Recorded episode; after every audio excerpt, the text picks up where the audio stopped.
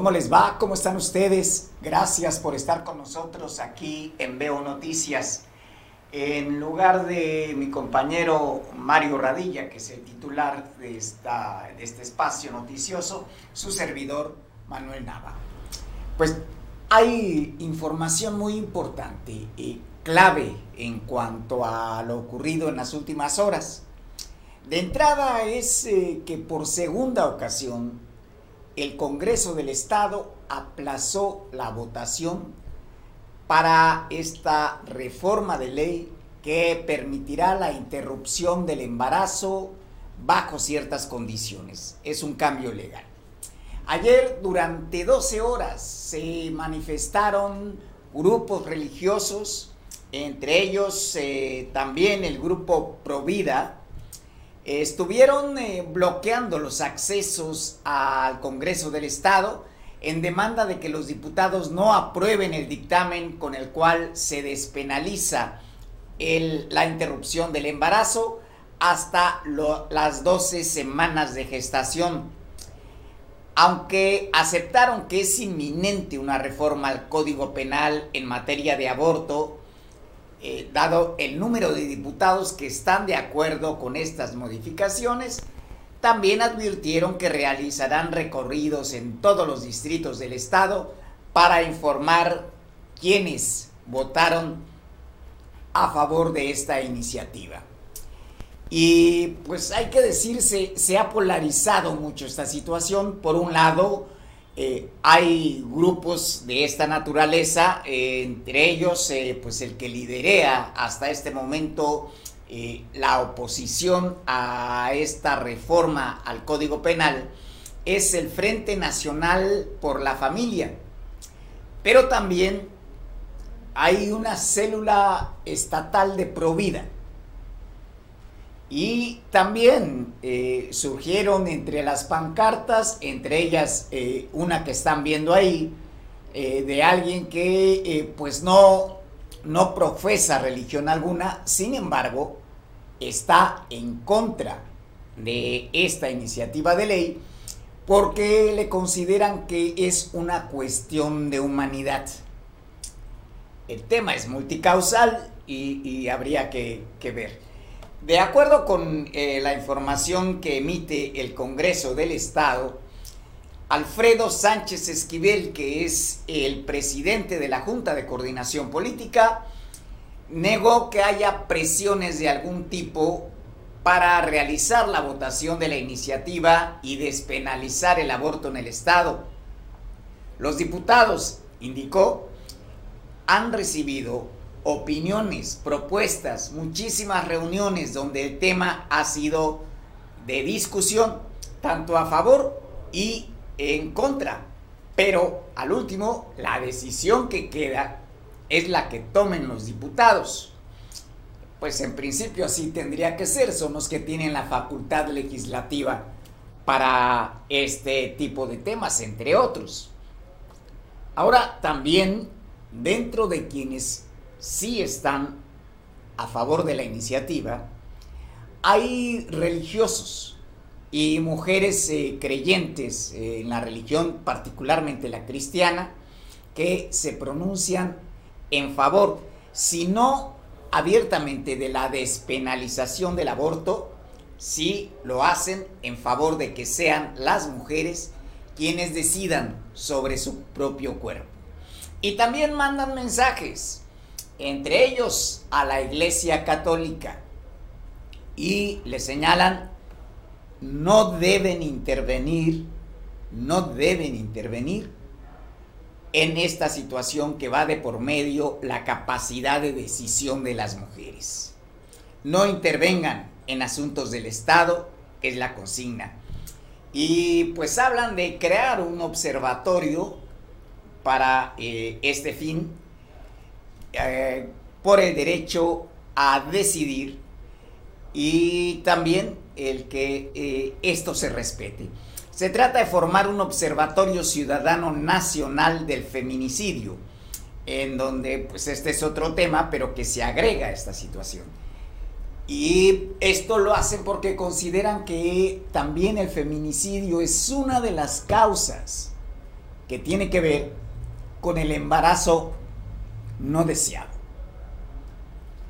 Y pues como les decía, el tema es complejo.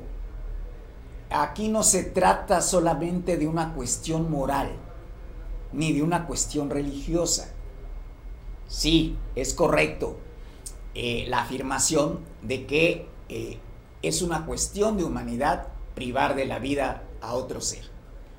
Pero también, también es una cuestión de humanidad saber en qué condiciones va a llegar ese nuevo ser. Y Guerrero pues ocupa el segundo lugar de acuerdo con datos nacionales en cuanto a violencia de género.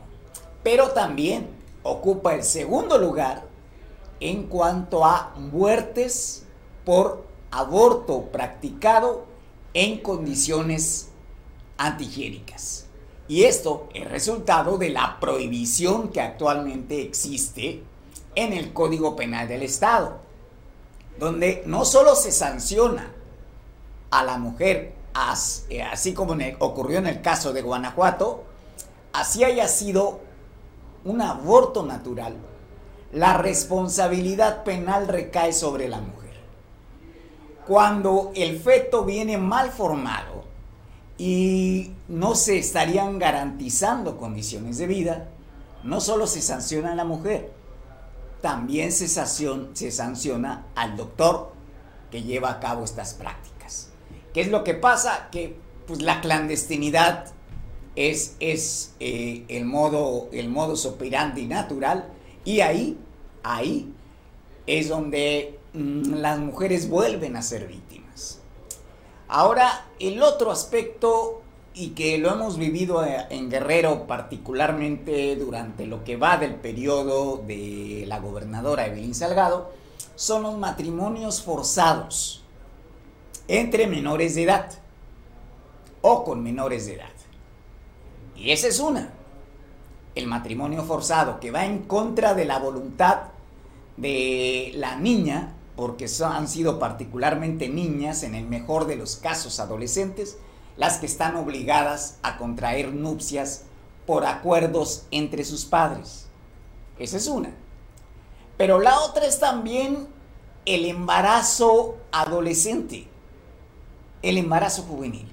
Y hay una cifra preocupante que da también la Secretaría de Salud, y es el hecho de que eh, hasta el 2016, hasta el 2016, en Guerrero el nivel más alto de eh, embarazos prematuros o embarazos eh, anticipados eh, entre menores, las niñas embarazadas pues, eran a partir de los 15, 14 o 15 años. Las cifras más recientes de los últimos cuatro años indican que está siendo desde los 12 años. Y esto tiene que ver con otra situación. La cultura. Que la información sexual ha sido estigmatizada, se considera pecaminosa, incluso es sancionada en términos religiosos y por tanto están expuestos a una situación, particularmente en las áreas rurales, donde a pesar de, de, que la ley está prohibiendo el matrimonio forzado, el otro aspecto es la agresión sexual, de la cual son víctimas hasta en sus propias casas los niños. Y vamos, eh, lo que plantea la reforma es, uno, las condiciones en las cuales se puede abortar. Y eso es la malformación del, del feto, el embarazo no deseado, que eso también importa. Sí, claro, eh, habrá quienes digan, no, pero es que tenemos que aceptar los hijos que Dios nos mande. Pues nada más aquí una situación. Los hijos no deseados viven un via, via crucis a lo largo de su vida.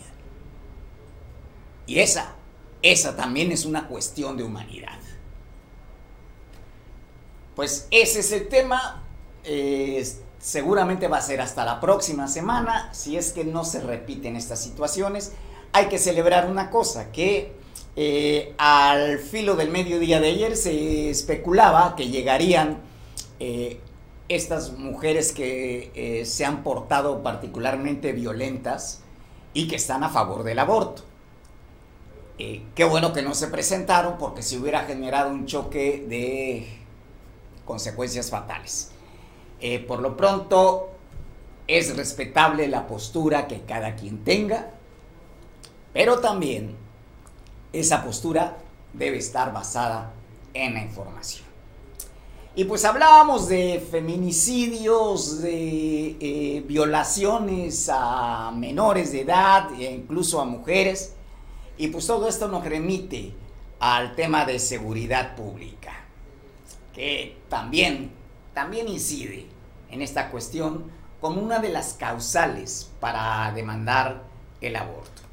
Y es que Mm, de acuerdo con datos de la Secretaría Municipal de eh, Seguridad, abril ha sido el mes más violento del año en Acapulco. El problema de seguridad, eh, pues no solamente es eh, salir a combatir delincuentes a balazos o aplicar la fuerza directamente contra quienes se manifiestan así. Bueno, también hay el caso de, los militares que aparentemente un cártel los persiguió y prefirieron huir. Mm, hay una máxima militar que dice hay que elegir las guerras, no cualquiera, no cualquier batalla es la que se debe enfrentar y esa es la situación. Y pues todo esto ha recaído sobre las críticas a la actuación de la Fiscalía General del Estado, por ejemplo, o de las autoridades de seguridad pública en el Estado en general. Y pues eh, vamos a, ahondar este caso, a ver hasta dónde están las responsabilidades. Eh, lo que sí es un hecho es que mm, no, no es un asunto de negligencia. Hay limitaciones, eso es cierto, pero mm, pues, eh, pues nada más eh, tomemos en cuenta cómo ha venido incrementándose la violencia, la privación de la vida con violencia exacerbada, cruel, diríamos, por la forma como eh, han sido, se han dejado cuerpos no solo mutilados, descuartizados. Y eso habla de una profunda descomposición mental.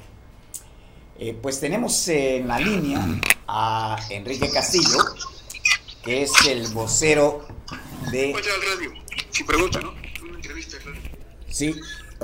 Enrique, ¿qué tal?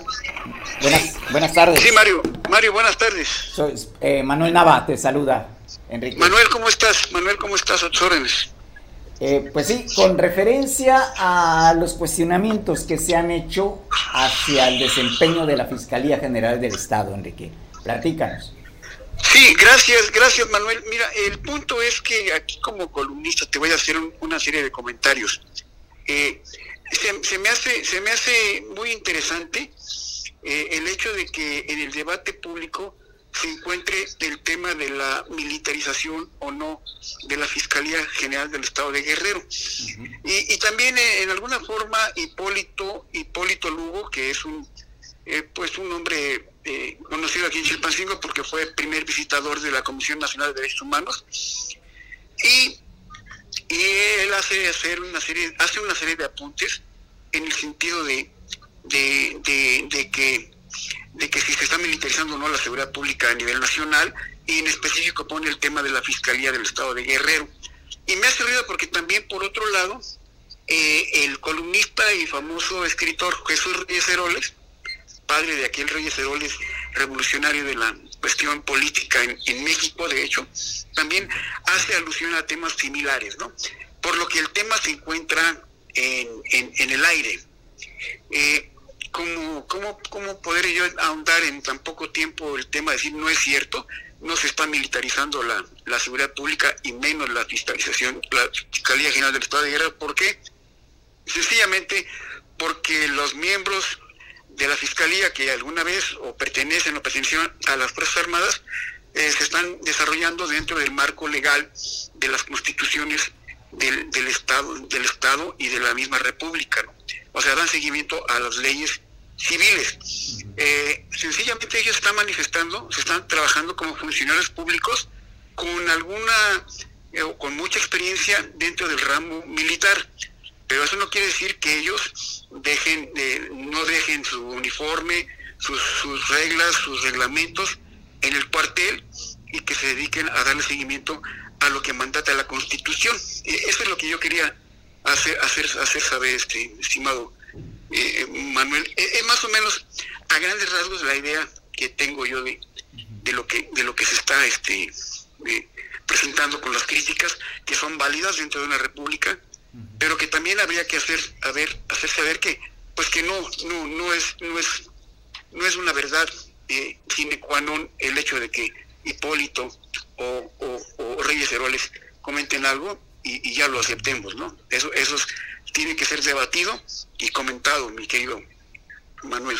En efecto, Enrique, y además, pues, eh, en toda discusión, en todo debate, pues lo que debe imperar son los argumentos. Eh, antes que, que, las premisas eh, eh, adoptadas como mm, por aferración o por negación de, de otra, otro tipo de información. Y, y en ese aspecto yo te, te, comentaría, perdóname lo personal de ese asunto, pero sí, sí, no estaría de acuerdo en la militarización de la seguridad. Pero claro, estamos enfrentando a grupos delincuenciales que están altamente armados, tienen capacidad de desarrollar guerras y la guerra es un asunto de carácter militar.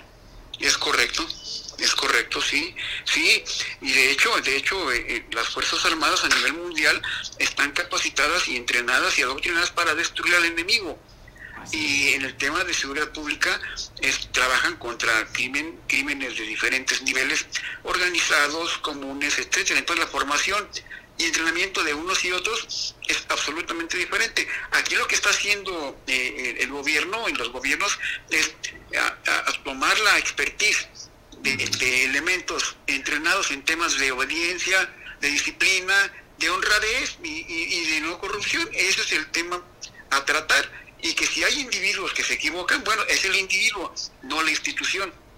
Eso sería un comentario más, mi querido Manuel. Sí, en efecto, porque además un, uno, un aspecto es eh, el armamento, el armamento que están usando, y que en algunos casos eh, llega a superar al armamento que tienen nuestras Fuerzas Armadas. Entonces, esto reclama otro tipo de solución. El otro es la violencia exacerbada con la que se está actuando. Eh, si bien es entre en el conflicto entre los cárteles eh, delincuenciales del crimen organizado, pero mm, pues no deja de infundir terror a la población, aun cuando ya hayamos normalizado ese tipo de violencia. Pero me refiero al hecho de que eh, dejen cuerpos decapitados, mutilados, descuartizados. Eh, ya nos habla de una actitud irracional. Es como si eh, hay un viejo axioma que dice en tiempos de guerra no hay misericordia, pero aún en las batallas, en la acción militar internacional de confrontación, aún en, ese eh, aspecto, hay situaciones éticas y hay límites para eh, el uso ilimitado de la fuerza, a pesar de, que esta sea la definición de guerra, eh, Enrique. Es correcto, me parece muy acertada tu apreciación y vamos a seguir el discurso, vamos a seguir platicando en su momento de, de, por qué sí y por qué no se están militarizando los aparatos de, seguridad y justicia del Estado. Y yo diría más que nada, ¿por qué, por qué no? ¿Por qué no? Porque no se están militarizando, no están uniformados, no están bajo una reglamentación eh, castrense, bajo horarios castrenses, bajo normas castrenses, no arrestamos, no, somos, no somos arrestados, y otros, otras ideas más que sí, el crítico está haciendo lo suyo, que es hacer su crítica, y como te decía yo, la república, la democracia lo permite, y a seguirle dando con la, con la vamos a llamarlo, con la dialéctica política de, estos tiempos, estimado Manuel.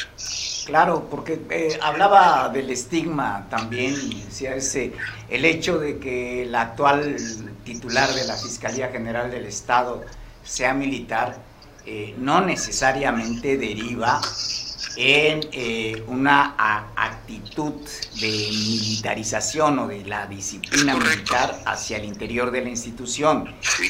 ella tiene la formación militar.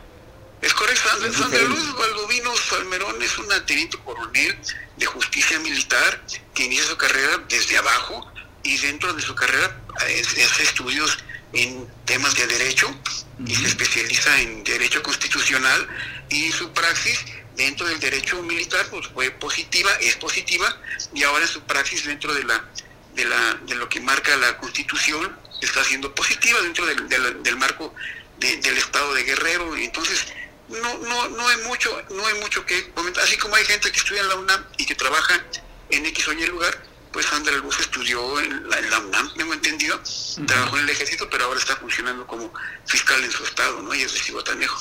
Así es.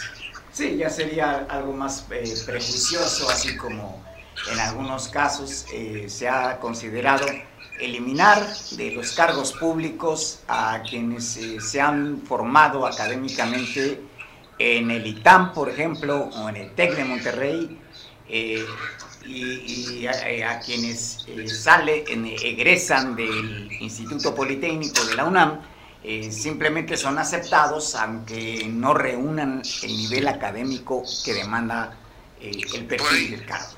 Por ahí, por ahí va la idea, mi querido Manuel. Perfecto. Bueno, pues te agradecemos mucho, Enrique. No, no, no, gracias, gracias por tomar la llamada. Gracias, gracias Manuel, es un honor y saludos a, Mario y al equipo de Cable Costa, con mucho gusto. Gracias, igualmente. Saludos. Bueno, pues eh, esa es una parte, eh, es una asignatura pendiente la seguridad pública y no solamente es en el Estado, esto es a nivel nacional. en diferentes momentos ha habido críticas por diferentes aspectos también Incluso ahora hasta el funcionamiento del aeropuerto está siendo cuestionado, eh, también eh, por cuestiones muy similares. Pero en fin, bueno, por otro lado, regresando a lo que es eh, el nivel estatal y la acción de la gobernadora, pues vamos a ver sus últimas actividades. pues entre ellas eh, habló también de que gracias a la política de austeridad en las finanzas eh, que tiene la administración estatal en Guerrero se ha logrado un ahorro de 85% en los recursos que se gastaban en otro periodo, por ejemplo, en la oficina de la gobernadora. Y esto ha permitido entregar más acciones en beneficio de la población en diversos rubros, además de ser solidarios hacia afuera, como lo ha venido manifestando en diferentes momentos eh, Evelyn Salgado Pineda. Eh, pues bueno, eh, vamos a ir al resumen de sus actividades.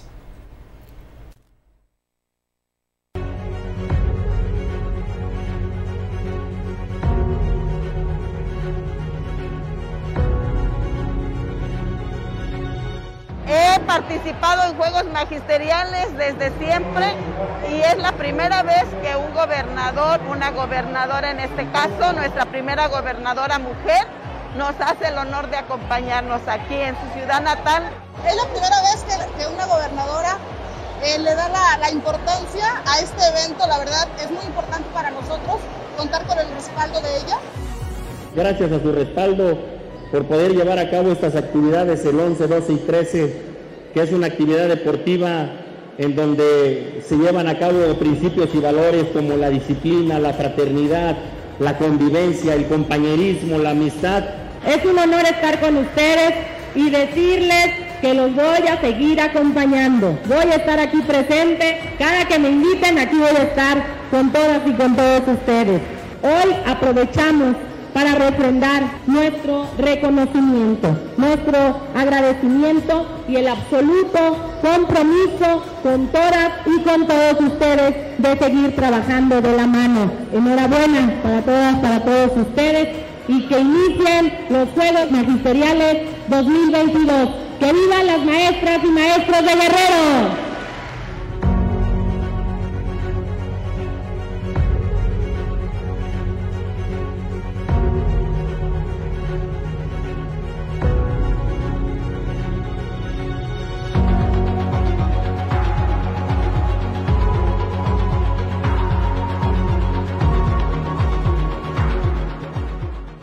Este hecho no se había dado en lo que yo llevo en la escuela de ingeniería. Para nosotros, por un lado, nos compromete mucho a seguir impulsando la academia, a seguir impulsando las actividades que van a beneficiar eh, mucho a los estudiantes y en otras actividades a la sociedad, porque lo que nosotros producimos pues, es que nuestros estudiantes se preparen bien, tengan buenos conocimientos para poder ahí introducirse a la vida laboral pues que muchas gracias por su gran apoyo, gracias por esa sensibilidad que tiene con nosotros, con la Facultad de Ingeniería, con la Universidad Autónoma de Guerrero. No le vamos a fallar nosotros tampoco, vamos a seguir desarrollando investigación para que le sirva a nuestro estado de Guerrero, a nuestra población, a nuestra comunidad. Me da muchísimo gusto hacer entrega de este pequeño apoyo. Es un granito de arena, pero es con todo el corazón. Esto es gracias a ejercicios que se han hecho de austeridad dentro del gobierno, ni un paso atrás, todos van a ser para adelante, a trabajar por la educación, a trabajar por nuestros jóvenes, a trabajar por el desarrollo, por el futuro de nuestro estado y bueno, pues apoyar a los jóvenes que tengan eh, que seguir estudiando, que se conviertan en grandes ingenieras, en grandes ingenieros que nos ayuden a construir un mejor guerrero. Muchísimas gracias y que viva la Facultad de Ingeniería. Gracias, gracias.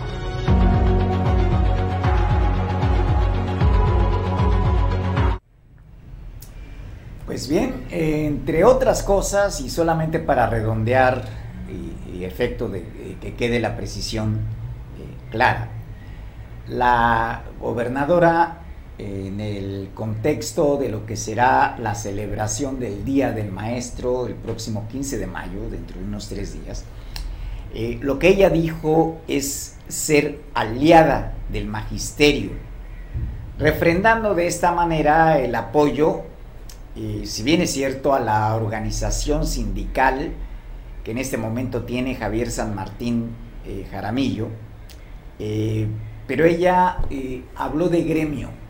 Y la precisión viene porque desde luego va a haber reclamos por parte del ACETEG de que solamente haya apoyos o alianza con el magisterio institucional y no con quienes eh, han mostrado la disidencia eh, desde hace décadas a nivel del país. Eh, pero es eso, y vamos, el otro es el aspecto de lo que es el compromiso con la educación.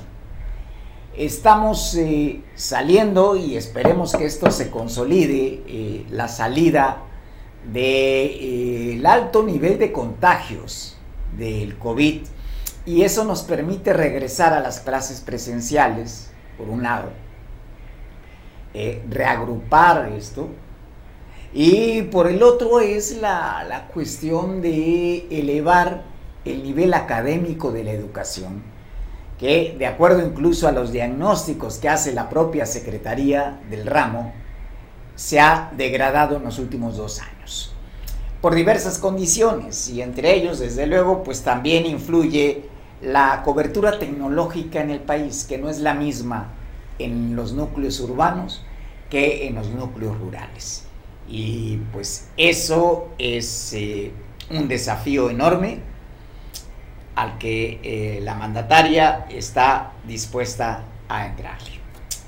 Hablábamos hace un momento en materia de seguridad pública y bueno, decíamos, no solamente se trata de salir a agarrarse a balazos con los delincuentes, se requiere también, entre otras cosas, de infraestructura. Y esto es eh, condiciones para poder eh, garantizar la seguridad de los guerrerenses, de los acapulqueños. Hace un año se anunció una inversión de un poco más de un millón de pesos. Eh, entonces, este recurso sería aportado por la, el gobierno municipal que presidió en su momento Adela Romano Campo. Con esto se buscaba adquirir tierras ejidales en Jatianguis y construir un segundo cuartel de la Guardia Nacional. Pero, pues según la versión de María Inés Mendoza, que es síndica de Gobernación y Seguridad del gobierno porteño, no existe documentación oficial sobre este proyecto. Y, eso tiene sus niveles de gravedad. Eh, indicó que no dejaron nada de información en torno a la entrega de un millón de pesos a pobladores de Jaltianguis para que eh, pues transfirieran el dominio sobre eh, esa extensión territorial y construir ahí un segundo cuartel de operaciones de la Guardia Nacional. En junio del 2021, tres meses antes de concluir el periodo de mando de Romano Campo, se anunció en un evento la entrega de semilla mejorada a campesinos y de un millón de pesos aportado por el ayuntamiento como pago de las tierras del poblado de Jatianguis para la edificación de esa instalación. Pero pues lo que se indica es que pues no hay información al respecto, con lo cual pues desde luego eh, lo que argumentarán eh, los ejidatarios es pues eh, no nos han pagado la extensión de terreno que van a usar, por tanto pues no, no hay manera de que lo construyan. La importancia de esto es que Acapulco tendría entonces dos cuarteles de la Guardia Nacional. Uno de ellos ya está ubicado en el Salto. Es un predio de cuatro hectáreas que el mismo ayuntamiento donó para la construcción de, dicho cuartel. Eh, posteriormente, como ya hemos dicho, el segundo se eh, haría en Haitianguis. Pero pues no aparece dinero, no aparecen tampoco los eh, documentos en donde se dé fe de esta transacción y por tanto mm, pues va a ser difícil que esto se, pueda, se pueda construir. Y pues bueno, mientras eso pasa, por ejemplo, y a propósito del desempeño de la Fiscalía, General del Estado, eh, informó la dependencia que quedaron a, disposición del Ministerio Público Carlos N., Enrique N. y Jorge N., los cuales fueron detenidos en flagrancia como responsables probables del delito de secuestro agravado. Esto aquí, en la ciudad de Acapulco.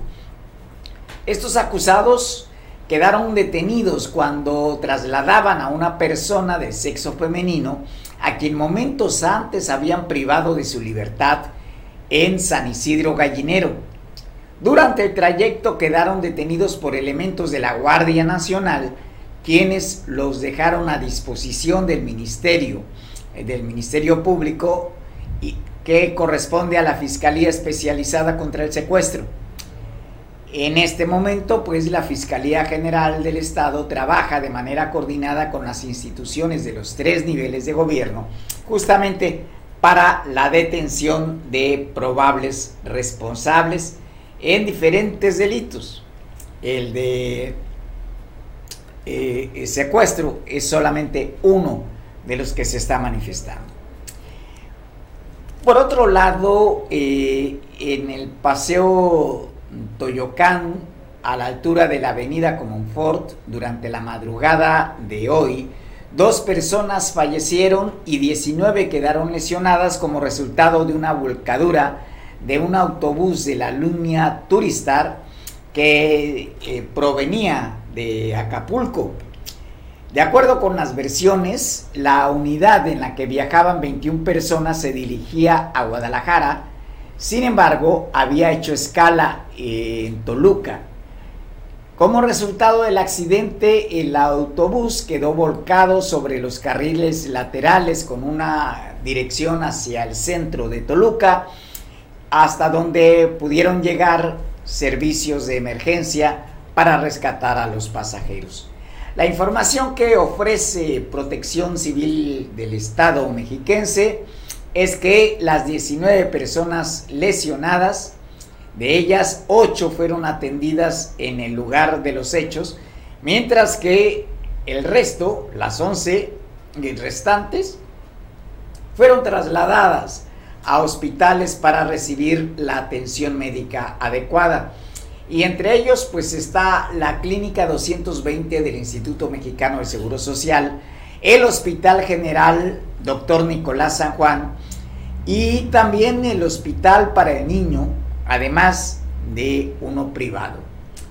La, Secretaría de Salud eh, eh, informó que el Servicio de Urgencias del Estado de México reportó que en el traslado iban cuatro personas masculinas de 36, 37, 50 y 70 años de edad, las cuales eh, fueron llevadas al Instituto Mexicano del Seguro Social.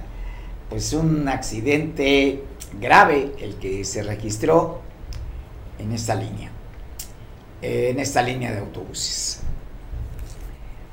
Y por otro lado, pues además de cuestiones de inseguridad, pues hay también estas relaciones laborales que se encuentran un tanto conflictuadas. Y por ejemplo, trabajadores sindicalizados de la Comisión de Agua Potable y Alcantarillado del municipio de Acapulco se manifestaron en las afueras de la oficina de este organismo para denunciar la falta de herramientas de trabajo, la carencia eh, de diversos, en diversos aspectos al interior de las oficinas. Gonzalo Arias Cárdenas, que es el secretario general de la sección 27 de Capama, afirmó que están laborando en condiciones deplorables. Al mismo tiempo, responsabilizó a Arturo Latabán López, de no responder a las solicitudes de mejoramiento que han realizado. Señala también el dirigente sindical eh, que eh, al no tener respuesta a las necesidades al interior del organismo, las cuales son demasiadas, eh, no se tiene material ni para hacer la reparación de fugas. No hay vehículos tampoco hay aire acondicionado en las oficinas y el director no presta atención a las necesidades de los trabajadores. Eh, hay que precisar, eh, esta demanda de aire acondicionado en las oficinas, eh, pues no es un lujo. se trata de condiciones adecuadas de trabajo, particularmente en esta época donde el calor se acentúa. Y vaya que lo hemos sentido en los últimos días. En otra parte de la información que tenemos para compartir con ustedes hoy, está este hecho mm, que, como diríamos, no sabe uno si reír o llorar. Resulta que eh, la Secretaría General del Ayuntamiento de Acapulco olvidó notificar a Albelina López Rodríguez, alcaldesa, de la existencia de un requerimiento para presentarse en el Congreso local y eh, justificar una convocatoria que la sede legislativa le envió sobre no cumplimiento de las recomendaciones hechas por la Comisión de los Derechos Humanos del Estado de Guerrero, eh, entre ellas pues está con los números 039 diagonal 2021 y 061 diagonal 2018. Leticia Mozo Hernández, que es diputada, a nombre de la Comisión de Derechos Humanos, presentó un punto de acuerdo por el que se llamó a comparecer de manera inmediata a la alcaldesa a efecto de que exprese en términos de acuerdo eh, parlamentario de la citada comisión los lineamientos que seguirá para el desahogo de procedimientos especiales en materia de derechos humanos.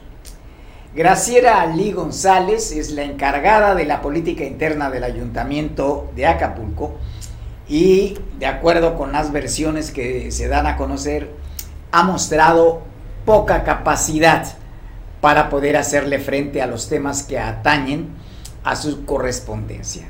La solicitud eh, de la legisladora local a la alcaldesa López Rodríguez tiene eh, como objeto, como ya dijimos, justificar por qué no ha cumplido con las recomendaciones emitidas por la Comisión de Derechos Humanos del Estado. Y pues hay que recordar que esto en términos legales, eh, pues no es cualquier cosa, esto también implica sanciones. Aquí eh, el dato que, que rebota, que desconcierta, es que se les haya olvidado avisarle a la alcaldesa que estaba citada para eh, hacer las precisiones al respecto. Pues he ahí la situación. Bueno, por otra parte, en protección civil del Estado, trabajadores eh, de esta dependencia se manifestaron en las oficinas exigiendo el pago de la segunda parte de los viáticos de 300 trabajadores y la entrega completa de uniformes. Desde las 8.30 de la mañana, estos trabajadores realizaron un mitin en el que dijeron que se les debe el pago de la segunda parte de viáticos de 800 pesos a 300 trabajadores. También señalaron que las autoridades eh, debían haberles entregado un uniforme completo lo cual no se hizo. Es incompleto. Hasta las botas regresaron eh, estos trabajadores porque las vieron en muy mal estado. Los manifestantes eh, denunciaron eh, que existe discriminación, ya que seis compañeras fueron excluidas de la celebración del Día de las Madres realizado en la corporación y solo fueron invitadas trabajadoras administrativas. Añadieron que esta área ha sido discriminada por festejos que ha realizado el gobierno. Eh, pues bueno, hay un reclamo mm, del cual ha lugar, eh, porque pues finalmente no tendría por qué haber eh, categoría en cuanto a las madres toda mujer que tiene un hijo es madre. E incluso si solamente es madre de crianza, pues tendría que considerársele como tal. Eh, y no al lugar a este tipo de marginaciones, en donde solamente una clase de trabajadores, y estos son los administrativos, son quienes reciben determinados beneficios en detrimento de los otros. Pues eh, finalmente la institución funciona por esfuerzo de todos los trabajadores, no solamente de los administrativos. Pues habíamos dicho en esta semana de la protesta que realizaron tanto trabajadores del Parque Papagayo como comerciantes o locatarios que operan en ese centro recreativo, eh, los cuales hicieron una manifestación dentro de las instalaciones del parque y demandaban la destitución de Ivonne Penélope Tavares Torres, que es la directora del parque en cuestión, del Parque Papagayo. Pues se confirma que fue destituida como directora de, ese centro recreativo eh, luego de que eh, se quejaron los trabajadores de la falta de respeto a los derechos laborales, además también de eh, maltratos de los cuales hablaron algunos locatarios que tienen sus puestos en ese lugar. Rafael Ambrosio Esiquio, que es el secretario general de la sección 30, que corresponde al Parque Ignacio Manuel Altamirano, eh, afirmó que ella fue destituida, aunque Tavares Torres lo negó y dijo que si así fuera, la gobernadora está en su derecho. Mm, pues entonces aquí ya eh, se revuelve el asunto. Eh, también dijeron que Ludwig Marcial Reynoso, que es el secretario de gobierno, les informó la destitución de la directora. Pero no ha llegado quién va a sustituir en el cargo a eh, esta persona.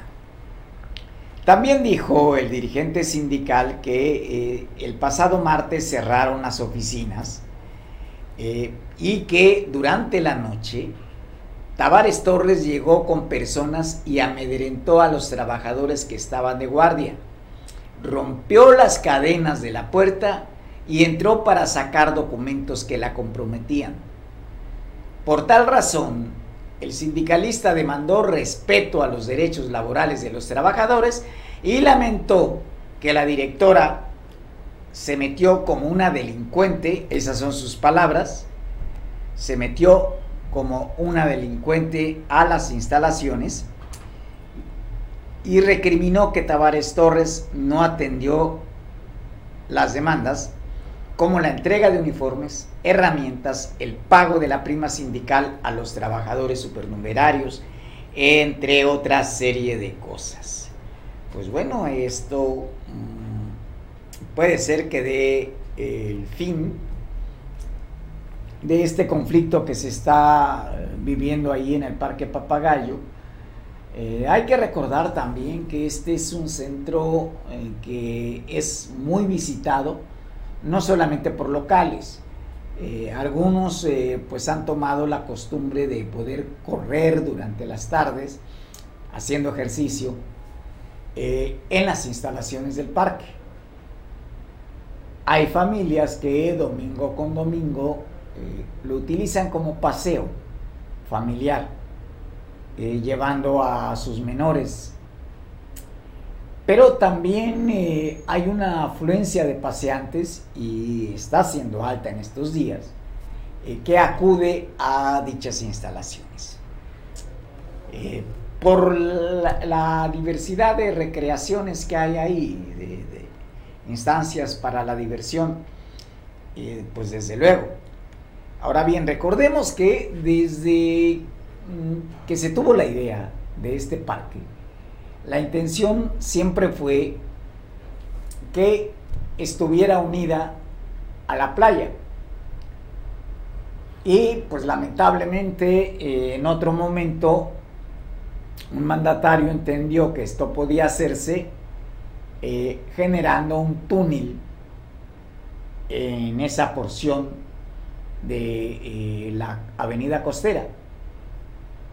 Las consecuencias pues ya las sabemos y quedaron de manifiestas durante eh, la presencia del huracán Paulino. Y tuvo que ser otro mandatario, en este caso eh, era Ernesto Cedillo, quien visitó a Acapulco en esos momentos de desgracia tras el paso del huracán y él ordenó, ordenó el cierre de ese túnel. Vale decir que ahí eh, hubo personas sepultadas, que quedaron sepultadas, porque aún con las menores lluvias, ese túnel se inundaba. Eh, el entonces mandatario Rubén Figueroa, Figueroa eh, previó esta situación y puso una bomba para extraer el agua. El problema era quién operaba la bomba durante las lluvias o tormentas que se generaran. Y también eh, qué tanto podían estar funcionando estas bombas expuestas a las tormentas, al agua de lluvia. Pues hubo por lo menos tres ocasiones en que hasta la bomba de extracción quedó bajo las aguas. Pues fue, fue una mala decisión gubernamental, pero pues finalmente ya está corregida.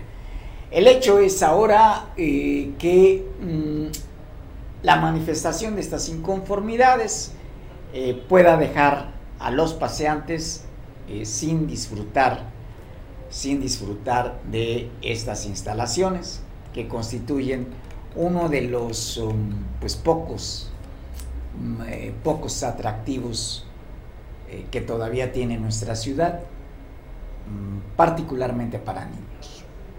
El otro pues es eh, el Sisi, eh, actualmente el rollo, como se le llama, eh, pero también no es ese Centro Internacional de Convivencia Infantil, y ahí sus siglas de Sisi, que fue proyectado en un principio.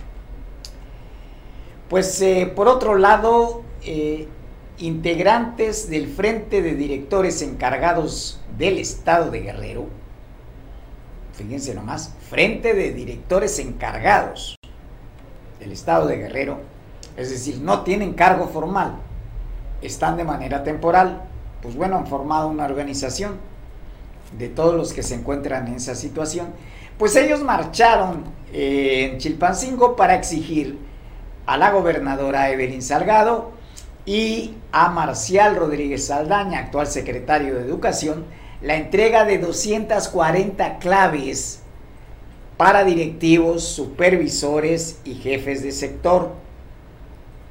El contingente de manifestantes, al llegar al recinto de las oficinas del Poder Ejecutivo del Estado, eh, no fueron atendidos por funcionarios del primer nivel, razón por la cual instalaron un plantón afuera del inmueble fue hasta después de las 12.30 cuando unos inconformes partieron del Parque Margarita Maza de Juárez por la Avenida Insurgentes hacia el centro de la capital y se dirigieron al Palacio de Gobierno. De acuerdo con eh, algunas versiones, eh, se dice que en la eh, nueva administración de la gobernadora Evelyn Salgado, eh, se han tenido seis mesas de diálogo para presentar sus peticiones laborales y estas no se han resuelto. Hay compañeros que tienen 29 años de antigüedad como maestros de primaria y secundaria, fungen como directivos, supervisores y jefes de control, pero cobran como docentes y no con el cargo que desempeñan. Esta, esta es la razón de la inconformidad. Es decir, operan como si fueran eh, con ciertos cargos directivos, pero también resulta que su pago sigue siendo el de un maestro común, es decir, no se reconocen ni las responsabilidades ni las facultades eh, en términos de remuneración que deben tener estos trabajadores. De ahí pues la inconformidad. Pues bueno, allá en, el tramo entre Iguala y Chilpancingo fue encontrada una osamenta a la orilla de la carretera federal antes eh, de llegar a Zacacoyuca. De acuerdo con el reporte, eh, hubo una llamada al 911 alrededor de las 10 horas, por lo que agentes se trasladaron al lugar. El hallazgo fue confirmado por las autoridades y se acordando la zona. También en ese sentido, eh, un hombre fue asesinado y embolsado y se le localizó su cuerpo en el camino de terracería del poblado de San, San Isidro Gallinero, esto en la zona rural del municipio de Acapulco. El hallazgo se reportó al filo de las 2 de la tarde, de acuerdo a lo que comunican las autoridades del poblado. Por otra parte, eh, se ha festejado y de hecho eh, sector privado en cuanto a la prestación de servicios turísticos ha manifestado su alegría porque se ha retornado el aforo completo a diferentes centros. Eh, pero, y, ojo, porque aquí sí hay que subrayar esto, la Secretaría de Salud hizo un llamado a la población en general para no bajar la guardia.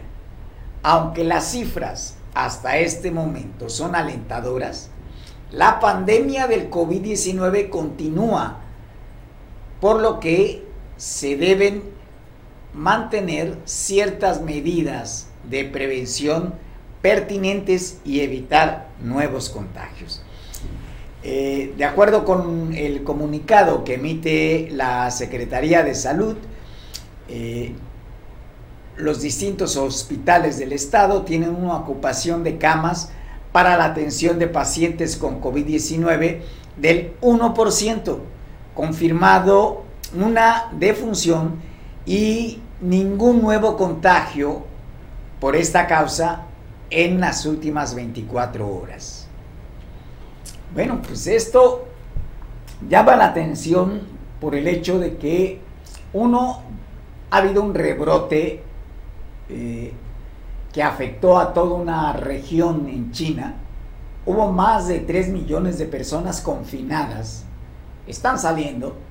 Pero hoy Corea del Sur confirmó casos, nuevos casos de contagio por COVID-19.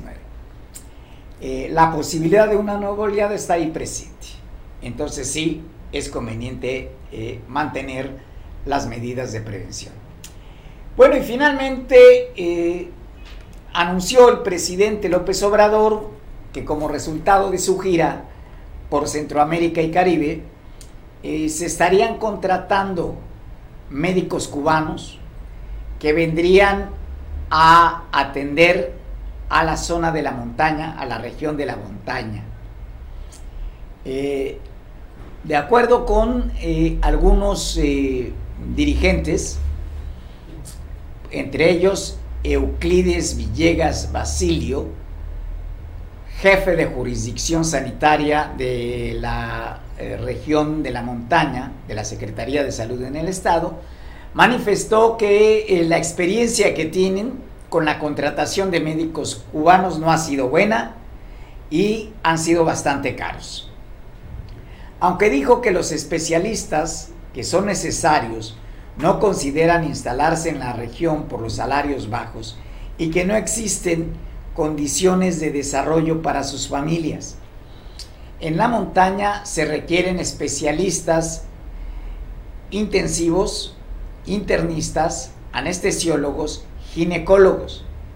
Pero, de acuerdo con la versión de este titular de la jurisdicción sanitaria 04, no, no van incluidos esto, este tipo de especialistas médicos en el grupo de eh, cubanos, de médicos cubanos, de los galenos cubanos que habrán de llegar a la región.